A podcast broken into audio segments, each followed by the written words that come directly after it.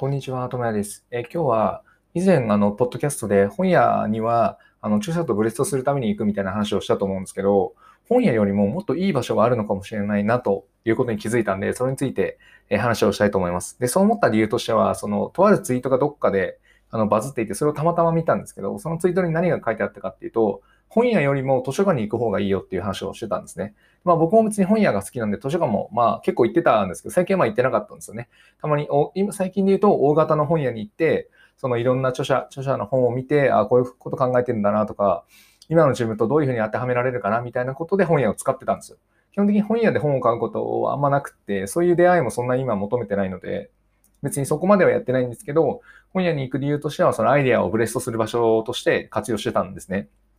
ただ、本屋でそれをするんであれば、図書館でやった方が明らかにいいんじゃないかっていうふうに気づいたことがあったんですよ。で、なんでかっていうと、そのツイートには、確かあの、図書館にはどういう共通点、図書館には何があるかっていうと、その売れない本もちゃんと置いてあるんですよね。その今までその読まれてないんだけど置いてある本っていうのがめちゃめちゃあるんですよ。まあ結構行く日はわかると思うんですけど、何この本みたいなのって結構たくさんあるんですよね。とかっていうふうに考えると本屋っていうのはちょっと違うんですよ。本屋は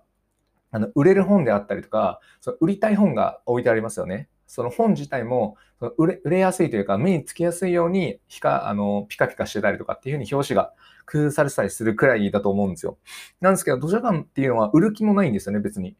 その公共の施設ですから、売るつもりも別にないわけですよ。なんで、平等にバーって並んでるわけじゃないですか、本が。その、ここに目立た目立たせたいから置きたいとかってものもなく、ただまあ、バーって順番に名前順に置いてあるだけですよね。っていうふうに考えていくと、その本屋っていうのは行くと、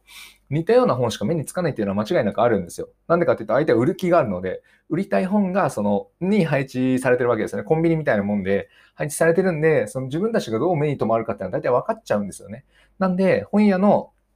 そのデザインされたものを見てしまうというか、考えてしまうんで、なそう考えると、あまりそのアイデアは出てこないんじゃないかなと。っていうふうに考えるんですよ。ただ、煮詰まった時にじゃあ行くのはどこがいいかって言うと、やっぱ図書館で、図書館っていうのは本当に平等にバーっと並んでいるので、その自分が何に興味があるかっていうのがわかるんですよね。あ、これ、あ、とか、その、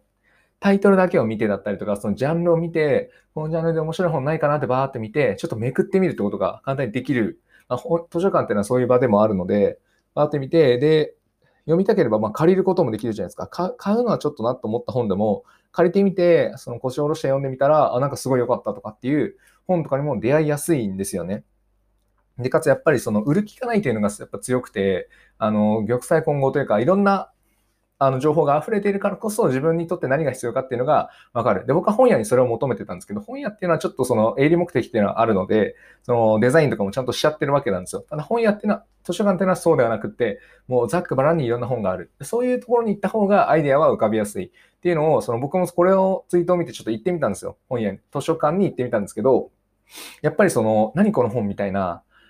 あこれは読まないなと思うんですけど、読んでめくってみたら、あ、意外といいこと書いてあるなっていうことが分かったりとか、その歩いていっていろんなジャンルを見ていくと、あ、こういうジャンルもあるんだとか、でこういうジャンルから自分になんか取り入れられないかなっていうふうに抽象的に考えたりとかっていうのも、やっぱり図書館の方がしやすいというか、別に最新のものだけじゃなくて、ものすごい古い本とかもあって、で、古い本だからダメっていうのはないので、そのどの本からも学びは取れると思うので、そういう意味で言うと、やっぱり全ての本がいろんななんかぐちゃぐちゃというか、と言ってしまえばぐちゃぐちゃですし、平等と言ってしまえば平等のように、平等にその置かれてるっていうのはすごいよくって、その本屋に行くのももちろん大事で、最新の本を見るっていうのもすごく大事なんですけど、そうではなくて、思いもよらないアイデアであったりとか、自分で明らかにもないなっていう風なものを探しに行くんだったら、本屋ではなく図書館に行った方が、多分効率がいいんだなっていう風に思ったので、まあ、今月に1回ぐらい僕は本屋に行くようにはしてるんですよね。遠くに行った時とか、まあ、えー、都内に行った時にしてたんですけど、そうではなく、その、都内に行く、本屋に行くと思ったら、まずは図書館を探して、そっちに行ってみて、そこで探してみる。で、良い本がありそうだったら、まあ、買うとかでもいいし、借りるでもいいっていう、えー、生活スタイルに変更しようかなと思うので、ぜひその、本屋をそういうふうなアイデアの、えー、場所、アイデアをその働かせるというか、浮かばせる場所として考えているのであれば、本屋よりも図書館の方が理にかなっているんじゃないかなっていうふうには思うので、ぜひその、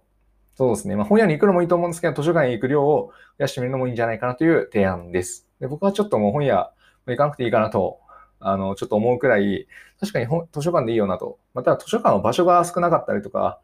なんかサイズ感とかが場所によって、地域によって違ったりするんで、そのデメリットはあるんですけど、まあ、月に1回とか不定期なので、まあそういう意味では図書館に行ってアイデアを広げるのもいいんじゃないかなと思うので、ぜひ試してみてもらえればなと思います。